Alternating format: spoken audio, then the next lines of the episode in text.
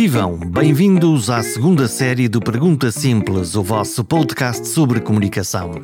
Hoje é o dia para entrar na nossa mente. Desejos e dores, falas e não ditos. Enquanto escutem, aproveitem para votar nas redes sociais com gostos, com comentários ou com partilhas e subscrever este programa. O Pergunta Simples está disponível no RTP Play, no Apple Podcasts, no Spotify ou no Google e, claro, está sempre aberto na página perguntasimples.com. Passem por lá, deixem um comentário e, se gostarem, partilhem com os vossos amigos.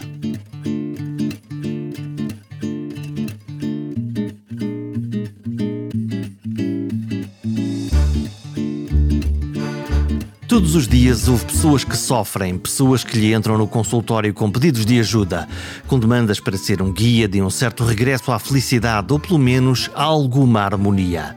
José Gameiro é médico psiquiatra, mas sonhou-se como médico daqueles que salva o doente contra o relógio.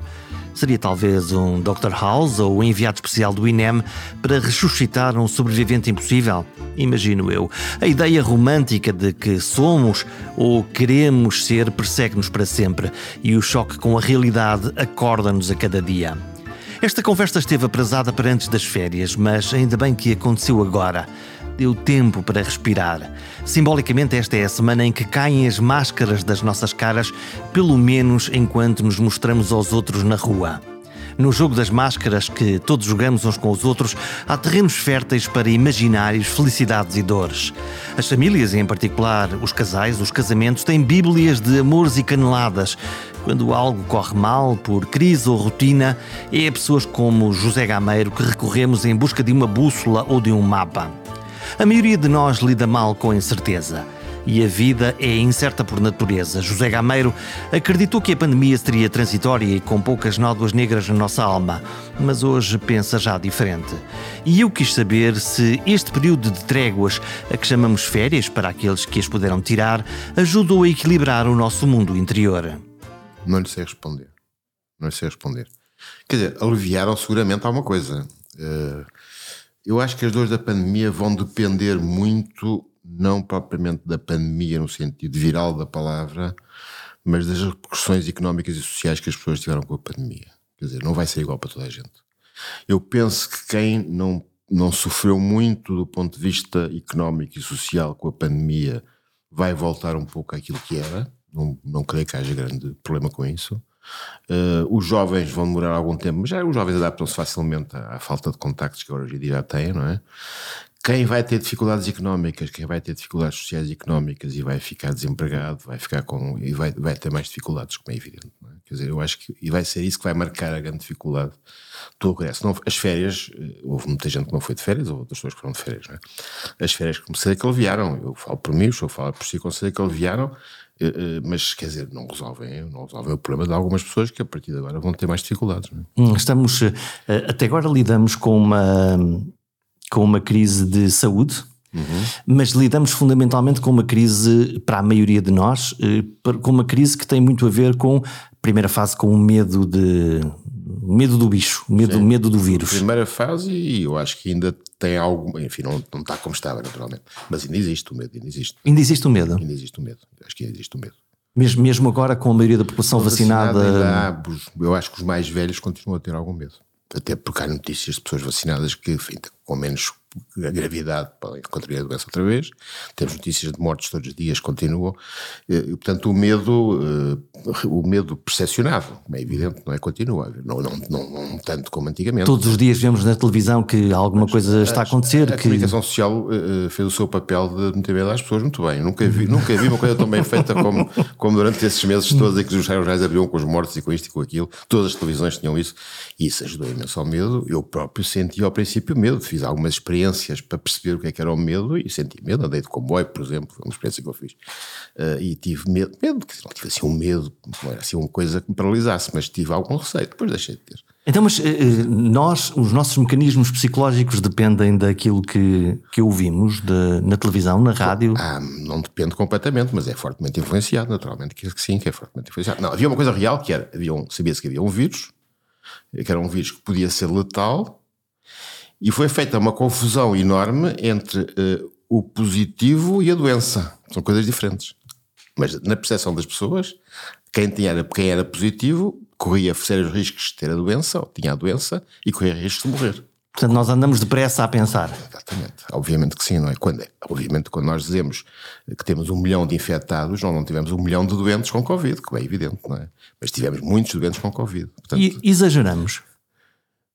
O que é que quer dizer com exageramos? Exageramos nas medidas, no medo, na, na forma como interpretamos isto coletivamente. Eu fui, eu fui variando no, na minha percepção disso. Uh, houve uma altura em que eu achei que, que havia um certo exagero, depois houve alturas em que não, em que achei que era preciso de facto ter muito cuidado. Depois voltei a achar que havia um certo exagero. Acho que o, o, o meter medo às pessoas uh, foi um bocadinho exagerado em determinadas alturas. Mas também, entre as alturas, foi muito aliviado e depois deu mau resultado. O Natal é o exemplo disso, não é? A história do Natal e a segunda leva depois com aquele número de mortes brutal no princípio do ano a seguir ao Natal, não é? Eh, portanto, o medo foi, foi sendo gerido. Depois há a gestão política disto tudo, que é sempre muito complicada. Eu, por um lado, por um lado, não queria estar na pele de quem teve que gerir isto, não é? Mas, por outro lado, acho que houve alturas em que houve gestão política demasiada disto, é? Quer dizer, uma gestão exagerada disto, é? Eh, com, com quem, quem, era contra algumas medidas quase que era visto como criminoso, quer dizer, quase que não havia direito ao contraditório, percebe? Eu, eu, não sou negacionista e estou longíssimo de ser negacionista, mas achava que as pessoas, não estou a dizer negacionistas, mas que achavam, os negacionistas acho que são um bocado tontos, mas as pessoas que achavam que havia exagero quase que eram caladas. Você nos primeiros meses não via ninguém na televisão a pôr em causa Portanto, aquilo. Havia uma, um mantra do politicamente correto. É, completamente, completamente. E quem pensava um, controle, um bocadinho diferente. Um controle total do pensamento das pessoas eh, e, e, e, as pessoas que eram contra o pensamento único eram, não eram ouvidas, por simplesmente. É? O, que é que, o que é que gera isso? É o medo que, que abre portas a, a isso? A Eu acho que o medo que abre, que abre portas, e na minha opinião, mas posso estar enganado, eu acho que houve alguma utilização política disso também. Hum. Pronto, acho que claramente que houve alguma utilização política. Nós não. somos neste momento um país, nos outros não conheço bem, mas alguns não são como nós, nós somos um país muito adormecido do ponto de vista cívico. Sempre fomos um bocadinho, não é? Mas a pandemia nos adormeceu mais. Mas é um sintoma quase europeu, porque nós vivemos na Europa quase. Sim, esse... sim, sim, mas eh, se olhar para a Espanha não é bem assim. Em França também há uma chatice de vez em quando, quer dizer, são mais, são mais animados que nós a refilar. Nós refilamos pouco, sempre refilamos pouco, na minha opinião. E agora com a pandemia, então, está tudo meio, meio morto. É? Mas em termos, estou a falar em termos cívicos. Em termos de, de... Estamos, estamos a fazer uma espécie de apneia cívica. Eu acho que sim, é um termo interessante, nunca tinha pensado nisso. A peneia não sei se é completa, mas diz peneia seguramente sim. Como é que nós lidamos com, com a incerteza? Toda a gente lida mal com a incerteza. Acho que toda a gente lida mal com a incerteza. E, este, e se, há, se há incerteza foi agora, como é evidente. Não é? Quer dizer, nós lidamos com algumas incertezas mais, menos incertas. Mas uh, é, é, curioso e é paradoxal, sendo a vida uma incerteza completa. Uh, e o maior risco de saúde que nós temos é o azar. Sobretudo até determinada idade, depois há uma idade em que temos outros riscos da idade, não é? Uh, e portanto, nós, é aquela coisa que toda a gente diz: uh, não sei o dia da manhã se estou vivo, se estou morto, não é?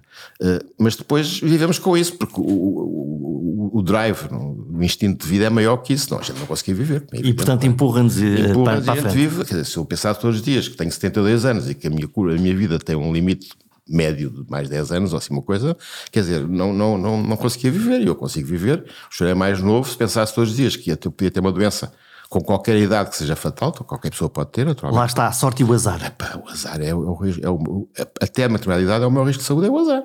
Bem evidente. Não, não, não. É, então, coisas genéticas ou coisas hereditárias, obviamente. Sim, coisas, eventos raros, mas que na realidade ninguém controla. Sim, e o que é que isso nos aflige psicologicamente? Porque no fundo. Uh, uh, aflige quando alguém próximo tem uma coisa dessas. Eu dou um exemplo. E isso acorda-nos. Agora dou-lhe o exemplo. Uh, uh, o exemplo que me, que me, tocou e que eu senti mais medo nessa altura. O meu colega e amigo e colega de consultório, terapia familiar e tudo isso, Daniel Sampaio, teve, sabe, teve internado e teve. É público que teve Covid. E uma, teve doença grave de Covid. Não, não teve. O problema é que teve, mas ele ia morrer, não era de Covid, ele ia morrer de infecção hospitalar a seguir. Uh, ele, se fosse do Covid, a seguir fez uma infecção hospitalar. Lá está, o azar de... Entubado, quase muitos fazem, como sabem. E eu acompanhei isso, ele teve entubado, não sei se quatro semanas, ou assim, cinco oh. semanas, uma coisa terrível, não é? agora, felizmente, está bem, ele recuperou bem, é um tipo saudável. Mas durante essa fase em que eu acompanhei isso tudo, os filhos, com a família, etc., eu tive mais medo. É, é, é, é simples de perceber, é um amigo, é um gajo próximo, toda a gente como teve alguém próximo muitas vezes que teve doente. Eu não tive, felizmente, na família ninguém que tivesse tido Covid, nem sequer infectado positivo, e tenho um filho, tenho uma filha de meio, meio casamento com 44 e este filho que viveu agora com 23. Que está na idade de na viver idade, a vida, e, não é? Mas que fazia testes e não sei o quê, até me ensinou como é que se faziam testes, como é que se fazia um teste de borla, como é que se Bom, aprendi imenso com ele, não é? Como é que se, como é que se começava. Cascais, é o sítio onde é estamos a falar, é, é um sítio onde, onde, onde a saúde pública promoveu exatamente esses testes logo desde o início. Sim, sim, sim. Depois Lisboa. Como é que se pediam cafés, como é que se pediam cafés eh, sem, sem pedir cafés, como é que se fazia uma série de truques, não é? Então, batota? um, um café era uma, era uma. O que é que era? Já não me lembro. Lá em, lá em cima era uma alheira, no norte era uma alheira. Mas isso era o quê? Um nome, nome de código? Um nome de código porque não se podia vender nas áreas de serviço de cafés até. Não, não se lembra. Do, Lembro-me. Uma fase é que não se podia vender nada ao, ao postigo. E portanto, era uma, uma fórmula de. Era uma fórmula. Dar a volta à regra? Dar a volta à regra. E eu usei isso muitas vezes, que eu levanto de madrugada e ia tomar café depois já era conhecido. Não? É? E já agora qual era a Mas sensação a polícia, psicológica a dessa. Lá, a Polícia Municipal também lá ia. Portanto, portanto estávamos, estava tudo. É, é, mais uma vez, eh, Portugal é o sítio dos não ditos. Exatamente. É, é, é o sítio dos não ditos. É o, dito, é o sítio em que. Faz-me sempre lembrar aquela rábula que o Ricardo Araújo Pereira uma vez fez ao Marcelo por causa do aborto. pode, não pode, pode, não pode, pode, não pode. Nós somos muito assim, não é? Portanto, há enfim, coisas que não têm muita importância. Mas está a pergunta, portanto, perdi-me, comecei a falar. Não, estávamos a falar sobre, sobre a questão de porque é que nos afligem a incerteza e, e, e, no, e, no, fundo, se nós olhássemos eh, com realidade para essa sorte ou para o azar ou para essa estatística, isso teria um efeito quase paralisante. Sim, uhum. tinha, tinha. E houve pessoas, eu conheci pessoas que não saíram de casa praticamente durante semanas ou meses. Na primeira fase, na quando primeira nos fase, mandaram todos para casa. Depois na segunda fase, a seguir, quando foi, quando foi a seguir ao Natal também. Aí, aí foi quando. Por, por medo, por, por, sem nenhuma razão, quer dizer, eu uma vez tive uma, uma, uma entrevista na SIC com um colega seu eh, eh, e ele queria-me fazer dizer, logo ao princípio, fazer dizer que não se podia sair de casa. Eu disse: não é verdade. A pessoa pode dar passeios higiênicos, lembra-se das regras, pode dar passeios higiênicos na sua zona de casa, pode ir ao supermercado, portanto, pode sair de casa e deve sair de casa para, para desentupecer as pernas. Todavia, a mensagem implícita é. Era não saiam de casa. Não se, não se mexam. O bicho mal saem de casa ataca, uhum. não é? Uhum. Uma vez fui passear o cão, este cão que viu há bocado, ali ao guincho, aqui, portanto, é um quilómetro daqui, apareceu a, polícia de Cascais, a polícia acho que era municipal, já não me lembro, e disse: O senhor não pode estar aqui, mas eu estou, moro aqui perto. Ah, é que o limite é 400 metros. Eu disse: Onde é que isso está escrito? É o que a gente definiu aqui em Cascais, é 400 metros de casa. Portanto, mais uma vez, não há uma regra. Cada uma, cada uma definia a sua regra de zona de, de, de fronteira que não podia sair. Portanto, podia sair de casa e as, e as pessoas estavam conhecidas, muita gente, sobretudo os mais velhos, que não podiam sair de casa, e, por isso simplesmente. E eu agora quase por, por associação direta eh, de, lá está, de aparecer o polícia, olha lá o seu cão, olha aquilo que nós entendemos, nós estamos a educar as nossas crianças eh, sempre dizendo-lhes não faças isso. Eh, não, não subas a árvore, não vê lá estalejas, sempre na negativa e não, e não, e não de uma forma... já, foi, já foi mais do que agora. Está a falar da pandemia ou está a falar em geral? Não, estou a falar no geral. Não, acho que já foi mais. Eu, eu, eu com a idade que tenho, lembro-me que eh, raramente me diziam que eu fazia coisas bem feitas, diziam-me era quando eu fazia coisas mal feitas. Agora, eh, graças ao, aos PSIs, que também exageram muito nestas coisas, mas. Fazemos ao contrário. Faz, às vezes é demasiado ao contrário. O menino pode tudo. o menino pode tudo. Mas fazemos, é mais equilibrado, penso eu, porque é, por um lado castiga-se, enfim, diz que não se pode fazer, por outro lado gratifica-se um pouco quando faz bem. Aliás, nas escolas há um pouco isso, não é? Nós estamos a ouvir eh, muitas vezes né, as, as novas uh, correntes ligadas muito às empresas, à economia, que é sai da tua zona de conforto, Sim. vai fazer outra coisa. E eu, quando ouço aquilo, fico um bocadinho arrepiado. Porque hum, a ideia do sair da zona de ah, conforto. A, a mim irrita-me o termo, mas uh, irrita-me a palavra, não gosto. Mas, uh, mas. Nós estamos sempre a sair da zona de conforto passamos, não? E depois voltamos, não é? Claro, obviamente. Para descansar um bocadinho. É, é um termo um bocado de gestão empresarial, penso uhum. eu, não é? Que, não, que a mim não, não, não, é, não me faz sentido, não me diz muito porque eu não tenho essa experiência. Mas a ideia é um bocado essa. Mas tem razão quando diz as coisas, estamos sempre, estamos sempre a sair do conforto porque estamos sempre, estamos sempre a acontecer coisas inesperadas e imprevisíveis. Não são muitas, felizmente, porque senão teríamos que lidar com isso, mas acontecem-nos. Seria uma coisa cansativa. Seria uma coisa cansativa, mas acontecem-nos, quer dizer, eu, eu, todos os dias, não digo todos os dias, mas de vez em quando há coisas imprevisíveis, dos mais variados tipos, não é? Portanto, eu saio da minha zona de conforto, se quiser chamar-lhe assim. Não gosto do termo, de facto. O que é que seguramente muitas pessoas que ouvem estão eh, fora da sua zona de conforto e não querem estar, que, que, que houve no consultório, um, houve o quê? Que queixas é que houve? Pois tudo. Tudo. Porquê é que o procuram? Porque estão a sofrer. seja, seja o sofrimento, pode ser uma doença psiquiátrica, com um rótulo, com um diagnóstico, ou pode ser um sofrimento de relação com alguém, um sofrimento interior que não tem relação direta com ninguém, mas que é interno. As pessoas só vão. Eh, a ideia que havia, ou que há, que as pessoas vão ao psiquiatra ou ao psicólogo, psiquiatra, sobretudo, por dar cá aquela palha. Um pequeno luxo. É mentira. É mentira. As pessoas vão ao psiquiatra quando estão a sofrer quando estão a sofrer, quando acham que não conseguem ultrapassar. Muitas vezes já até exageram no tempo que deixam estar sem procurar ajuda, não é? E aquilo vai enquistando? Aquilo vai enquistando, não é? E portanto a ideia que tem, isso não, é, é verdade, as pessoas procuram quando estão a sofrer e querem, querem por um lado aliviar o sofrimento e por outro lado querem que o sofrimento faça algum sentido na sua história, ou seja, é, perceber um bocadinho o que é que está a passar, não é? Perceber um bocadinho o que está a passar, o que às vezes é possível, outras vezes é mais difícil. Hum, e, e, e consegue-se tipificar o tipo de sofrimentos? Ou... Não, nem psiquiatria há os diagnósticos das doenças, mas eu não, enfim, pois a maior parte da clínica não será diagnósticos provavelmente dito, não, não posso pôr um rótulo às pessoas, mas consegue-se perceber o que é que é uma pessoa que está ansiosa, o que é uma pessoa que está triste, uma pessoa que está deprimida, uma pessoa, enfim, nos casos extremo psicótica, delirante, etc. Eu trabalho muito com casais, portanto aí as coisas são um bocadinho diferentes, que aí é o sofrimento da relação e o problema da relação. Mas é sempre o sofrimento. É sempre o sofrimento.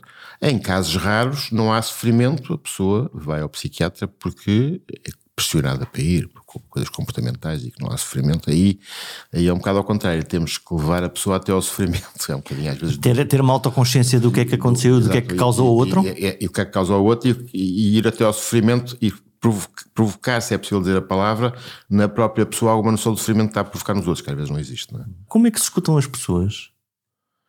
Tem uma caixinha com empatia, com tempo não, para ouvir? Uh, como é que tempo, é? Tempo tenho. Uhum. A primeira consulta, eu sou muito rígido com as horas, sou um bocado germânico. Começa, começa a hora certa, acaba a hora certa. Posso lhe perguntar porquê?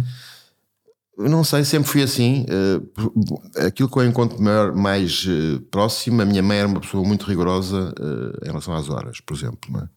eu, a minha família era muito rigorosa em relação. O meu pai não, mas o lado da minha mãe, sobretudo deve ter ficado daí, porque, eh, mas não sei porquê, porque a minha irmã, por exemplo, faleceu há um ano e tal, e que era também psiquiatra, não era nada rigorosa com as horas. uh, e eu sou completamente, a minha, a minha mulher costuma dizer: tu és o gajo menos interessante do mundo, porque chegas a casa sempre à mesma hora, se não houver, se há assim não tiver engarrafada, eu sei que horas tu vais chegar. É previsível. Não é que eu acabo às 10, agora já não faço até às 10, agora na pandemia reduzi, faço muito online, mas eu, eu, eu fazia consultório até às 10 para as 8 quarto para as oito, aliás, porque a última consulta era às sete da noite, eu faço, se é uma primeira uma hora, se é uma segunda é 45 minutos. E portanto eu acabava sempre uma hora. Como andei de moto toda a vida, eu chegava à casa 20 minutos Rápido. depois. Ah, então, se, e só ao minuto 45 dessa segunda consulta estiverem o, não, a pessoa. Eu explico, eu sei que essa pergunta faz todo sentido. As pessoas são avisadas quando marcam uma consulta, portanto, se não me conhecem, são avisadas para a secretária que eu sou super pontual. Primeira coisa. E ao contrário do que se pensa, quando as pessoas quando o médico, os médicos são, claro, são, têm a tradição de se atrasar muito, e eu acho que isso é inacreditável. Mas enfim, está a mudar, mas está a mudar devagarinho. Quando os, doentes são avisados que o médico é pontual, as pessoas também são pontuais. Eu não sei, em casos excepcionais. Uhum. E, portanto, depois, a consulta começa a hora. E a consulta começa a hora. E depois eu, eu digo-lhes, na primeira vez, quanto tempo é que elas têm para falar. E quando a pessoa sabe quanto tempo vai falar, ou seja, a que horas vai acabar, o pensamento molda-se um, nem sempre, como é evidente. Ajusta-se. Ajusta-se a isso. Uhum. Um dos problemas das reuniões em Portugal é o problema de não saber a hora de fim e começarem sempre atrasadas. E vão andando. E vão andando e aquilo nunca mais, as pessoas não se calam, são um pouco sintéticas. Bom, Querem portanto, falar, querem se ouvir. e portanto aquilo nunca mais acaba e tal.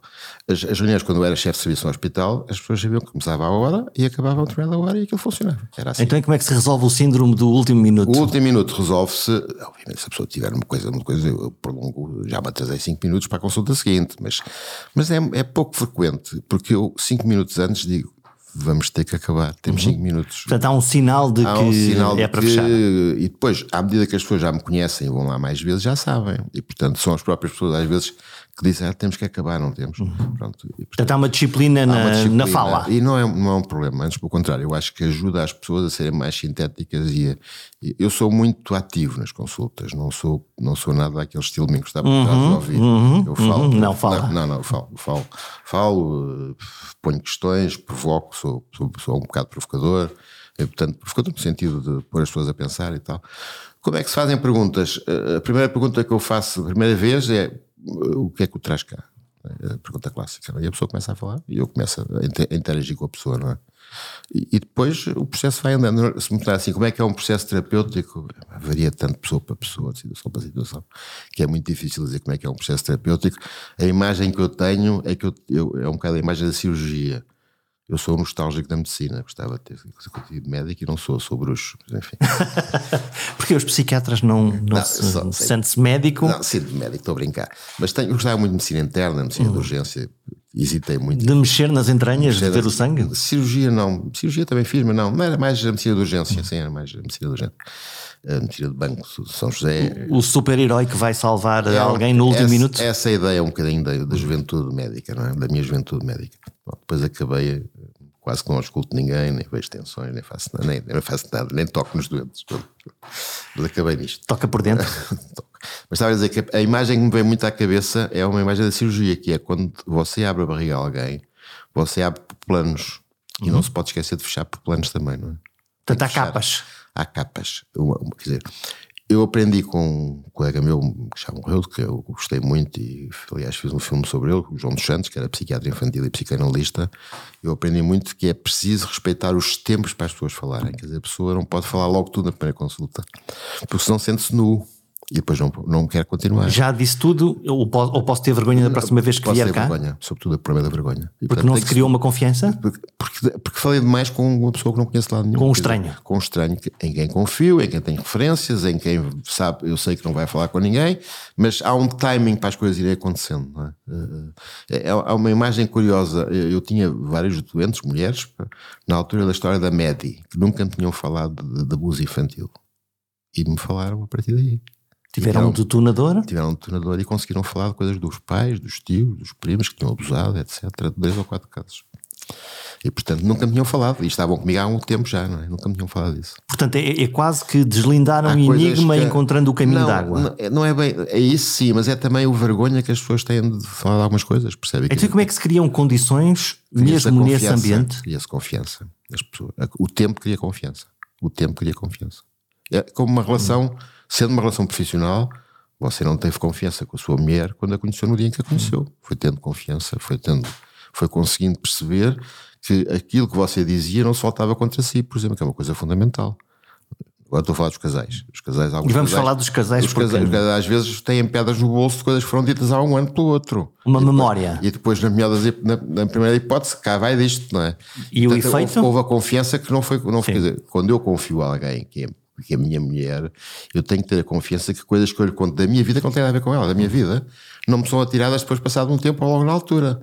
Tu és uma besta, ou tu és isto, ou tu és aquilo. Portanto, a confiança numa relação profissional é fundamental, que é, eu não vou criticar a pessoa por a pessoa me estar a contar uma coisa má percebe? Eu vou tentar ajudá-la a viver com aquilo e a perceber aquilo. Na, na, na, profissão de psiquiatra, imagino que a aceitação ou, ou a neutralidade seja uma é, coisa. É uma palavra fundamental, a neutralidade. E com o tempo, eu acho que consegui ser quase 100% neutro. E agora a pergunta difícil: e quando aparece alguém em particular que para si é profundamente irritante ou não suportável? As duas ou... coisas são. Eu tenho, eu tenho... E mesmo não sabendo porquê? Não, é pode acontecer isso com uma pessoa que me irrita ou com uma pessoa que eu gosto demasiado. Hum. Eu não estou a falar de erotismo. Demasiada proximidade. Demasiada proximidade. Eu tenho que ter cuidado com algumas coisas que, uh, que me irritam, eu sei quais são, as coisas que me irritam, e as coisas que eu gosto muito de falar e das pessoas.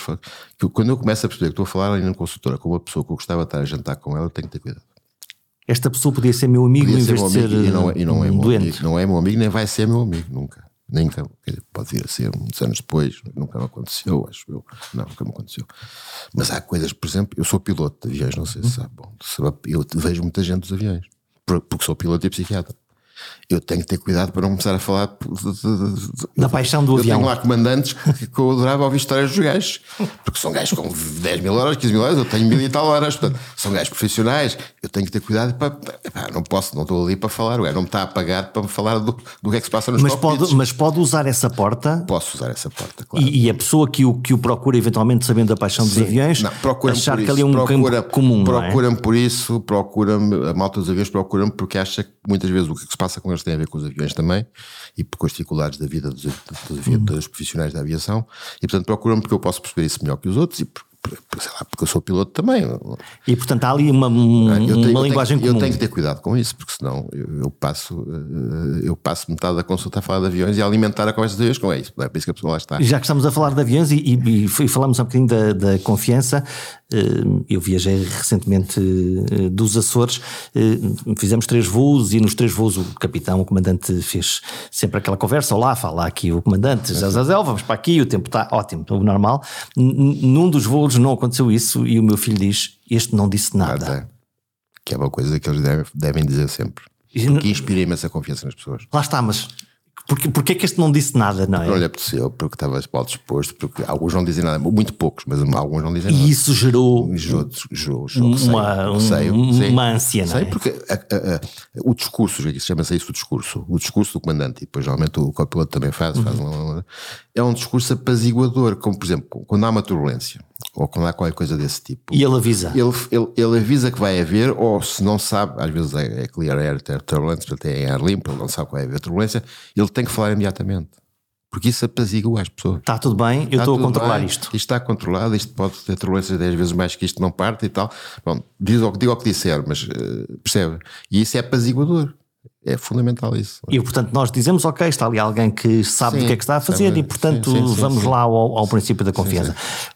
Então, e no caso, lá está, dos irritantes, de, daqueles cuja empatia não, há neutralidade. Uh, eu também aprendi com o tempo uma coisa com o mesmo, com o mesmo colega, já com o João dos Santos, que ele dizia-nos uma coisa num seminário que fazia connosco mais novos, dizia uma coisa, quando vocês tiverem um doente ou uma doente à vossa frente que vos irrita muito, vocês procurem nele a infância, porque é muito mais fácil empatizar com uma criança do que com um adulto irritante. Hum. É uma boa, uma, uma excelente regra. E a gente começa a falar com a pessoa e a minha experiência é engraçado. Se, se, eu tivesse visto aquela pessoa na rua num jantar, eu saía, não, não, não, tá, não tinha Não quero saber de ti. Não quero saber de ti, irritas, és um estúpido, és um parvo. Ao fim de um tempo, estar com a pessoa, a gente simpatiza com a pessoa. Empatiza. Pode ser a pessoa mais desagradável do mundo. Não, já me aconteceu uma vez ou outra que nunca cheguei a empatizar uhum. muito. Mas... A tolerar, pelo menos, numa fase inicial não, e depois e descobre evoluir. coisas positivas na pessoa e, e, sobretudo, há uma coisa que é empática, que é o sofrimento. Quer dizer, nós empatizamos com o sofrimento sempre, não é? se não leva de vida. Se eu não tivesse capacidade de empatizar com o sofrimento das pessoas e viver um bocado do sofrimento delas, com a distância que preciso ter, naturalmente. Mas há situações que a gente traz para casa, não é? Então, depois, como é que lida com, com, com esses despojos das, dos vários sofrimentos com que. Lido bem, acho que com o tempo que ao princípio lidava pior, uh, tinha mais uh, incertezas, era mais. Uh, há uma coisa que mudou muito com o tempo da experiência, que é o, o, o dar tempo às pessoas para irem melhorando. Eu tinha uhum. muita pressa ao princípio, por ansiedade queria que as pessoas me mirassem depressa. Abrir as camadas todas depressa, resolver o problema, fechar tudo e vamos embora. Não era para, para me ir embora, é por ansiedade que eu não era capaz de, de ajudar aquela pessoa. Hoje em dia percebo que o tempo é fundamental nessas coisas. É? é? preciso esperar, é dar preciso tempo dar para que tempo as ao tempo possam... para que o tempo faça o seu trabalho. É? Hum. Então, e, e, eu imagino que eh, a maioria das pessoas que lhe bate à porta uh, seja honesta, uh, pode não falar das coisas porque não as conseguiu entender ou porque está mais uhum. bloqueada e, e, a, e, a, percepção de alguém que aparece e que deliberadamente o está a enganar ou a manipular também acontece? Acontece, ou... acontece. Acontece quando há um interesse naquilo que eu só percebo às vezes depois. Uh, a psiquiatria é muito usada, é muito, é, não é nada muito, é usada para manipular determinadas situações hum. jurídicas, por exemplo. Até porque é difícil de questionar? É difícil de questionar, para baixas, para reformas. Hum. Hoje em dia as coisas estão mais controladas, mas antigamente era relativamente fácil controlar, uh, reformar pessoas para a psiquiatria. Hoje em dia é muito mais complicado. É? E para coisas jurídicas, por exemplo. Uh, para o tribunal, uma declaração para o tribunal. Claro, mas aí imagino que isso seja também. divórcios, para esse tipo de coisas, percebe? A pessoa com o tempo vai percebendo, vai percebendo que quando é que está a tentar ser manipulada. Um, e isso irrita muito. É? Isso, isso já me aconteceu algumas vezes. E aí intervém, fala aí sobre digo, isso? Sim, sim. Aí digo: olha, acabou, não, não faço isto. Porquê que nos custa tanto, uh, eu não quero dizer ser rudes ou ser brutos ou ser diretos, mas dizer com clareza, com transparência e honestidade aos outros toda a verdade que nós pensamos? A mim não me custa nada. Mas eu acho que a cultura portuguesa é essa, de facto. É uma, nós uma... somos a cultura do ninho aplainada quase. É o NI, não é o NI, é que nem é assim, nem é não. Não é não, nem é assim. É pá, faz-me lá isto e não sei o que, não sei o que, ajuda-me lá nesta coisa. E você depois não tem uma resposta nunca. Se é sim, dizem que sim. Ou então vamos, não, vamos ver. Se é não, se é não, Normalmente é mais nin do que não. Você fica à espera, não lhe dizem nada, você te fala, ah, ainda não pude, não sei o quê. O não é muito difícil dizer às pessoas na nossa cultura. A cultura americana, como sabe. Sim, é muito mais direta. Eu trabalhei nos Estados Unidos uns tempos e, pá, é- e eu sou Pão, muito mais do ponto de vista, desse ponto de vista, apesar da minha cultura ser francesa, porque andei no seu francês desde, desde pequenino, mas eh, eh, eu tenho muito mais facilidade em dizer as coisas logo. Não, não, não é não, é não. É não, é não. Não é sempre assim, como é evidente. Não sou 100% assim, mas sou bastante mais assim do que a média, penso eu. Vamos para o palco mais formidável da existência humana, que é o das relações e daquelas que têm que ajudar a curar ou quebrar, que são entre um casal, entre um homem e uma mulher. Sim. A quem ou, dois, ninguém. ou dois homens e duas mulheres Ma- também. Sim, não, não quero. Não Não, é quero... que tenho- já tive muitos casais homossexuais, eu tive muitos, comparado, tive menos. E os claro. problemas são iguais ou são diferentes? Exatamente iguais. É uma coisa, é uma coisa. Portanto, não há um padrão diferente, apesar de serem de- Não, de- não, de- do não, mesmo não, género. não. Pode-se dizer, não, não, não acho que haja. Eu, a princípio achava que os casais homossexuais, sobretudo os, os masculinos, eram mais ciúme, tinham mais ciúme, havia mais ciúme. Mais posse. Mais posse, mais ciúme, e depois, mas não, hoje em dia não acho isso. Acho que, que é igual, é tudo igual. Vamos ao clássico, vamos ao clássico homem e mulher. Eh, aparecem lá porquê?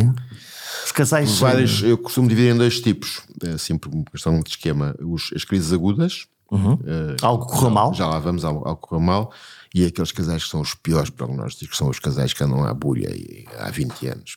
Há 20 anos à, à Há 20 pancada? ou 10, ou que- quando eu digo bulha não é pancada física, quer dizer que se entendem. Estão-se a não- chatear um ao outro. Não se entendem há muitos anos e às vezes até são os filhos que os pressionam para ir. então, e, e, e esses Então, e porquê que esses são os pior piores. prognóstico, sendo Porque se tem uma relação enquistado, mais longa? Está enquistado aquilo, está muito, já- está, está muito, está muito organizado aquilo. Nós temos, nós temos dinâmicas relacionais que Criou se, raízes? que se criam, que criam raízes e que são redundantes, quer dizer, que são redundantes, que são automáticas. Uhum. Quer dizer, toda a gente numa relação de próxima com uma relação de casal tem coisas automáticas eh, que até às vezes passam pelo tom de voz, pela- forma como diz bom dia, como diz boa noite. Conhecem-se demasiado bem? demasiado bem. pá. E há umas raízes E ali há umas profundas. raízes muito difíceis de, de- de trabalhar. Nesse sentido, as crises agudas são muito melhores. O que é que é uma crise aguda? Ah, Epá, pode ser uma, uma, uma, infidelidade, é as mais frequentes, não é? São as mais frequentes, são os melhores prognósticos. Eu adoro tratar infidelidades, corre sempre, quase sempre bem.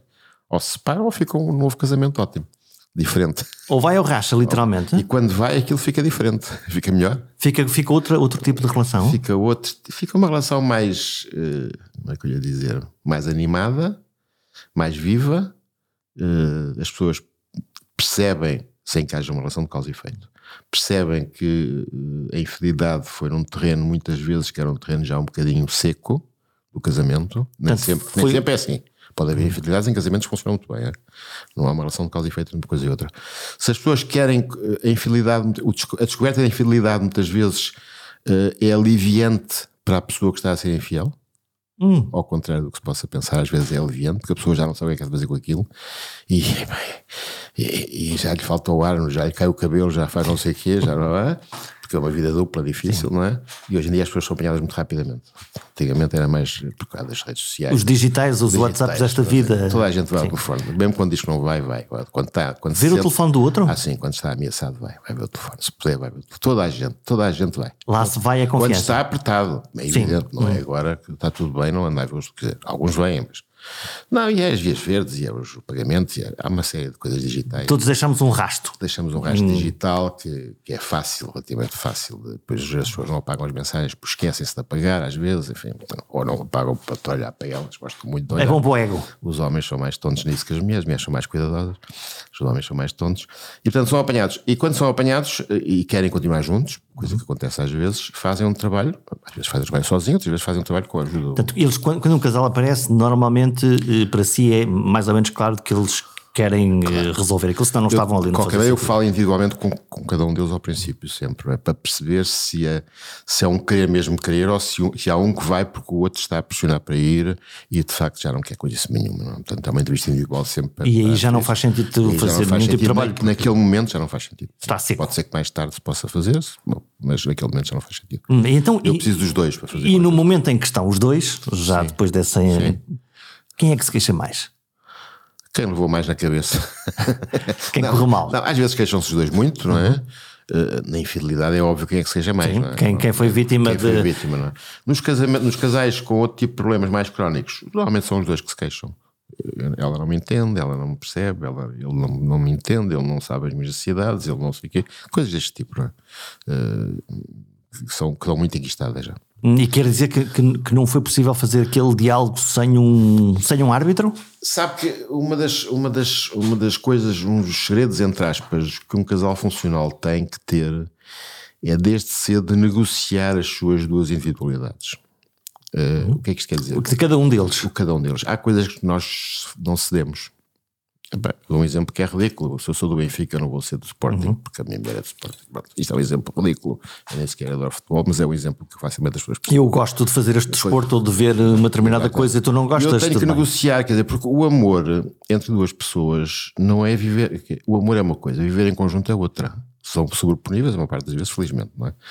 Mas o amor é muito mais fácil do que viver em conjunto. Viver em conjunto é muito mais complicado. Não estou a dizer que é muito complicado, mas é porque tem que negociar muita coisa. A família de cada um, família de origem. Que é um... Portanto, nós não casamos com uma pessoa, casamos com uma família inteira. Com uma família, casamos com uma família, casamos com uma pessoa, dormimos com uma pessoa. Com a sogra, com a tia, com o pai. Supõe-se que não se dorme depois com os irmãos uhum. e tal, dorme só com a pessoa. Mantemos mas, essa, mas essa regra mas clássica. Mas há um padrão familiar, uhum. obviamente, que nos é, que entra na nossa vida, não é? E as famílias de origem podem ser um problema. É um dos problemas, aliás, não é, o único, nem é o maior, mas é um dos problemas. Depois há a negociação de cada um de nós, quer dizer, eu para viver com alguém, eu tenho que ceder, eu tenho que há coisas que cedo, outras não cedo, umas negocio, outras não negocio, percebe? E essa negociação, quanto mais tardia for, Portanto, quanto mais tempo houver de bulha por causa dessa não uhum. negociação, mais complicado é. é Sendo que no início o amor é cego e provavelmente essa negociação não acontece. No início? Ao princípio não, porque ao princípio nós estamos nós, nós vamos conhecendo a pessoa, ao fim de uns largos meses é que conhecemos a, começamos a ao princípio, ah, isso depois há de mudar, depois não sei o uhum. quê, pronto, a gente já começa a intuir uma coisa ou outra que não gosta ou que, não, ou que lida mal.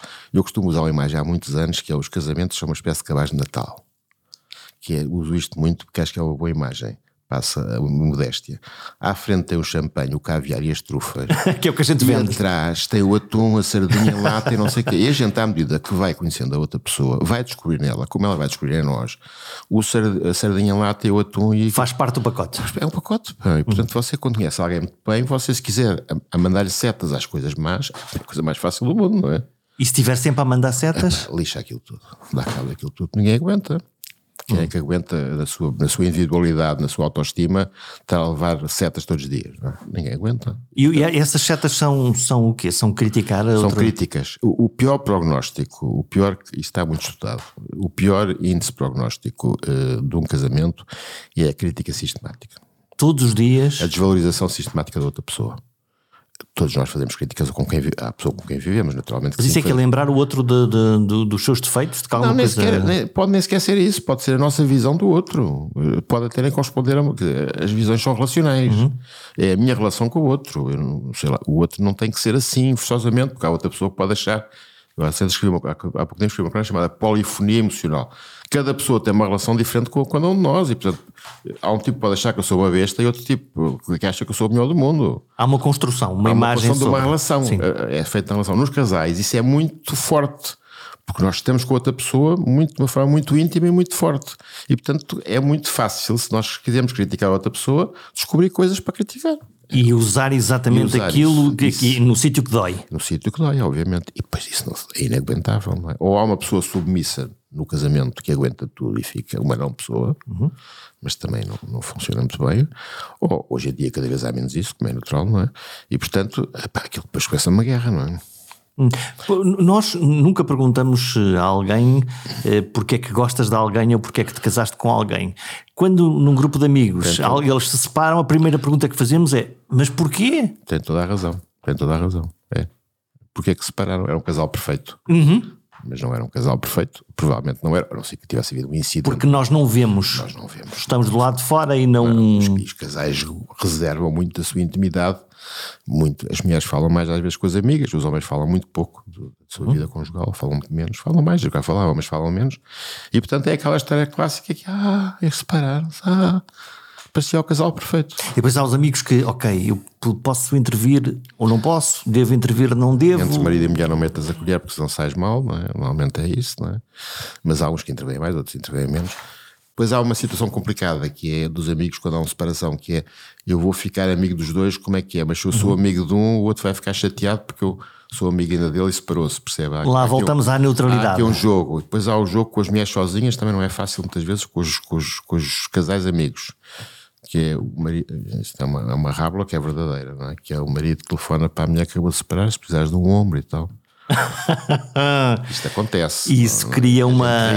A gente ri mas isto acontece. E portanto, isto cria. Mas isto não é o. Não é o não, é coisa mais uh, estatisticamente significativa, não é? Mas há, os amigos, quando há uma separação, por um lado, uh, há, não, não digo que há um efeito contágio, não existe um efeito contágio, mas há um efeito de as pessoas pensarem o seu casamento quando têm uma separação próxima de amigos. Há um efeito de espelho? Há um de... efeito de, de, algum espelho, das pessoas pensarem um bocadinho mais na sua, na sua relação, que às vezes não lhes faz mal nenhum, só lhes faz bem. Mas, uh, mas há esse efeito um bocadinho. E depois há a questão da separação com quem é como vou dar, consigo me dar com os dois, não uhum. consigo, etc ter amigos divorciados, sabe como é que isso é. Então, e quando as coisas complicam-se, obviamente, quando há filhos? Sim, uh, nem sempre, felizmente, mas muitas vezes complicam-se. Quando um passo atrás, que é quando, quando as pessoas se, se casam, uma coisa é um homem e mulher, dois homens, duas mulheres, Sim, o que for, foi. se juntam, é, é, é uma coisa. Quando, quando nasce uma criança, aqui a, a, a, regra muda. O primeiro filho muda a nossa vida, o segundo acaba com ela, digo eu. não, a vida muda, como é evidente, não é? E um casal com filhos demora muito mais tempo, por exemplo, no caso de separação, a separar-se que um casal sem filhos. Não sei se era isso que queria falar. Sim, senão, é, é, está, está, a tentar, no fundo, uh, suster aquela está a tentar harmonia. Aguentar, está a tentar aguentar porque tem um filho ou, vários filhos e percebe que pós filhos. Agora, já dito isto, também é verdade que já quase ninguém deixa de se separar por causa dos filhos. Enquanto uhum. antigamente, como sabe, e uma coisa é ser um casal que está economicamente estável, a outra coisa é alguém que está mais dependente. O problema das casas em Portugal é um problema complicado, agora está a mudar felizmente, porque havia o problema da casa comprada, uhum. isso levava sempre problemas patrimoniais complicados de divisão de, de património. Hoje em dia as pessoas já, já arrendam mais, é mais fácil, mas portanto quando há filhos é mais complicado. Dito isto, eu acho que a maior parte das vezes as coisas correm bem na gestão dos filhos depois futura, na guarda, seja ela guarda partilhada. Sim, até porque há um afeto maior sim, que, sim, que garante. Sim, e às vezes até os filhos ganham, ganham mais um dos o pai, normalmente hum. mais o pai quando há A menos que eles sejam usados como arma de arremesso. Às vezes são, sobretudo quando há dinheiro, muito dinheiro envolvido. É muito usado os filhos como arma. Isso é quase contraproducente, não é? Mas é, mas usam porque, porque, é, porque é assim. Porque é... Se há mais abastança, devia ser mais não, é tranquilo. É não, não, se há mais abastança, há mais para tentar sacar a quem é abastado é? E portanto deu-se os filhos para tentar. Mas para causar dor ou, não, ou por. Para, para, para, causar dor às vezes, mas aí vezes por outros motivos, porque há outra pessoa envolvida que apareceu e tal, para chatear, mas também porque eu resolvo isto com os dos filhos se tu me der X. Ou se, isto, se a separação foi feita desta maneira. Dito isto, eu só apanho a porcaria. Sim, sim, sim, o que, o que não correu bem. não correu bem, portanto, não estou a falar da porcaria que o apanho. O que correu bem, o advogado fez, o, fez bem o seu trabalho. Os advogados às vezes não fazem bem o seu trabalho porque acirram Sim, assim, portanto não, não olham para o todo, olham para a sua parte, defendem, a parte que defendem. defendem é? sua, sobretudo quando há dinheiro. Os divórcios com dinheiro são sempre mais, mais complicados.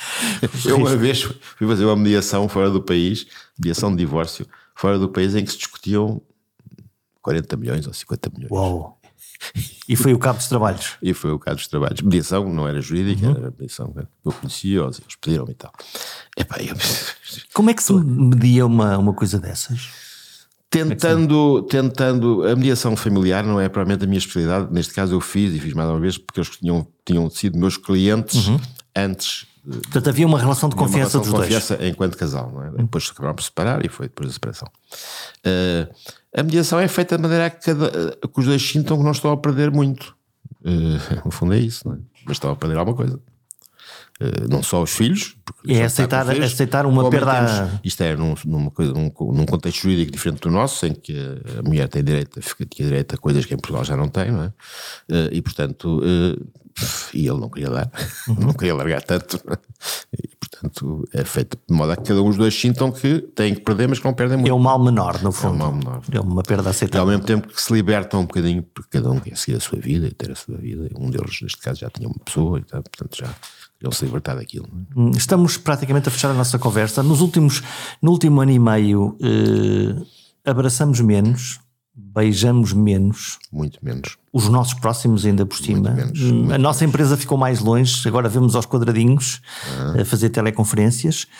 Uh, os nossos velhos, muito velhos, que estão nos lares, estão. Isso foi a coisa mais terrível disto tudo. Mais perdidos? Foram, tão, tão, mais longe. Mais longe e mais desorientados, porque deixaram de ter muito, muito. Uma pessoa que está num lar pode estar muito bem, mas algumas das pessoas que estão num lar já estão meias bem. Já, uhum. E portanto a desorientação aumentou, como é evidente. E não percebem Deixar... o que é que está a acontecer. Algumas percebem, outras não percebem, mas o que é facto é que, é que deixam de estar junto com os familiares, deixam de ter abraços, Sim. deixaram de ter abraços, deixaram de ter a visita, se fosse ela semanal. E mesmo dizer-lhes, ok, há aí um vírus que é perigoso para alguém que tem 90 anos, se calhar. Uh... Alguns perceberam, outros não perceberam, é? mas o que é facto é que a vida deles mudou. Os velhos foram os, os mais, não só em termos de mortes, como é evidente, como em termos de sofrimento psicológico, foi, foi terrível. Foi terrível nós aguentamos, nós estamos aqui.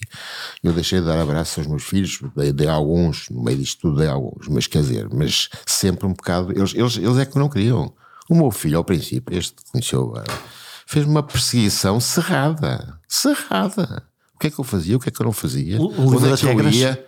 Uma coisa, coisa terrível. O que é que eu, logo ao princípio, onde é que eu ia, a que horas é que eu ia, eu como ele, estava a acabar o curso, estava cá em casa ainda, agora já não está cá em casa, mas estava cá em casa, eu saía, como sai muito cedo, muito cedo, quando ele acordava às 8 e tal da manhã, eu estava aqui sentadinho com muito bem composto, já tinha, já tinha andado não sei aonde a, a madrugada toda. Eu nunca deixei, eu fiz sempre, andei sempre na rua, madrugada a passear. Gosto de fazer caminhadas, andava sempre. Depois ia ao tal café clandestino e tal, depois ia comprar o, pegar almoço para a minha mulher e não sei o quê, ao, ao Lidl, o sumo de laranja e, e, o pão fresco, e depois vinha para casa e estava ali sossegadinho a escrever, Ai, o pai está aqui e tal. Está tudo bem. está tudo bem. Então, e para a geração uh, deles, dos miúdos, para eles então. Foi mal, foi mal, foi mal, foi mal. Não beijas, não tocas, não, não, não estás, tocas, não, não estás, falas. Não estás. Eu não sei o que é que se passava fora de casa, não me perguntei muito, hum. mas uh, suponho que se passava, não se passava nada, quase nada. O que é terrível, não é? Quer é dizer, uma blindagem. É, é, é, Isso foi terrível. Os jovens sentiram. Foram os velhos e os jovens. E agora, voltamos, a percepção é que voltamos ao normal? Eu acho que sim, eu acho que isto vai voltar ao normal, já está a voltar ao normal e acho que vai voltar ao normal, tirando aquilo que eu lhe disse logo ao princípio, que há pessoas que ficaram com feridas nisto, quer de saúde, algumas, como sabe, não é? Quer no menos número, quer económicas e sociais, que vão, vai haver chatices, vai haver problemas. Olhando para. Isto não é o país das maravilhas que nos querem fazer acreditar em termos económicos e sociais. Acho que já todos desconfiamos um bocadinho pois, disso, não é? Desconfiamos, mas depois não fazemos nada. E voltamos mas a, isso é, voltamos, voltamos ao, ao, ao, nosso início. Voltamos ao início. O que é que precisamos de cuidar nos próximos tempos no nosso diálogo íntimo connosco próprios? E com os nossos amigos, se calhar, com os nossos próximos? Eu acho que os nossos amigos, os nossos próximos, precisamos, de, com os amigos sobretudo, precisamos de reencontrar-nos e conversar e beber uns copos e dizer disparate. Eu já comecei isso, já, já, já se pode fazer isso, é? Uh, eu acho que, é, que cada pessoa podia fazer um bocadinho uma reflexão sobre como é que viveu isto e qual foi o seu. para conhecer melhor os seus limites e a sua capacidade de gerir coisas deste tipo. Isto foi. A minha geração teve duas coisas na vida que foram o 25 de Abril e a pandemia. Foram coisas completamente diferentes uma da outra. Eu acho que a pandemia é uma, foi uma experiência, vista do ponto de vista positivo, foi uma experiência de de, de autoconhecimento, da relação com os outros, bestial, quer dizer, ótima para a pessoa se conhecer e acho que faz sentido pensar sobre isso e, e há gente a escrever sobre isso, já escrevi muito sobre isso e isso pode. Eu, o prazer que eu tive, não sei se posso dizer mais qualquer coisa. Claro que sim. O prazer que eu tinha a andar de madrugada sozinho nas ruas de vários sítios do país onde eu ia, porque eu não vinha, não ficava em Cascais. Eu fui a Mafra, eu fui a Sintra, eu fui a Ericeira, eu fui a Almada, eu fui não sei aonde, sem ninguém na rua às 5 e meia da manhã. Nem um carro, não havia nada. Lembra-se do confinamento uhum, inicial. O primeiro de março. Com os olhos contadores na cabeça, ouvi música e ouvi sistematicamente o Sounds of Silence, o Simon Garfunkel, que conhece com certeza. Uhum. Aquilo, o prazer era enorme. Isto é contraditório. É contraditório. Mas eu tinha um prazer, tinha a cidade para mim. Eu subi uma vez à Avenida de Liberdade, no meio da estrada, não é no ano passei, do restauradores ao Marquês de Pombal de madrugada, sozinho. Para aproveitar o vazio da cidade. Para aproveitar o vazio com os oscutores na cabeça a ouvir música. Não é, eu nunca mais vou poder fazer isto, percebe? E fazia-me a impressão como é que as pessoas não, não iam para a rua fazer coisas deste género. Algumas iam, mas não sei quando não se via ninguém. Fazia a impressão. As pessoas tinham tão de medo que não saíam de casa. O trabalho e o cabo dos trabalhos, seja no trabalho, seja nas relações, nas famílias, nos casamentos, nos amores e desamores. Tudo questões para discutir, para falar, para não calar, porque afinal os não ditos não são uma boa solução. Mais vale dizer aquilo que vai na sua alma e pelo menos alivia. E então, sim, pode procurar a felicidade, se é que ela existe para os mais céticos, se calhar não, para os outros, talvez sim. Voltem para a semana no Pergunta Simples, na segunda edição.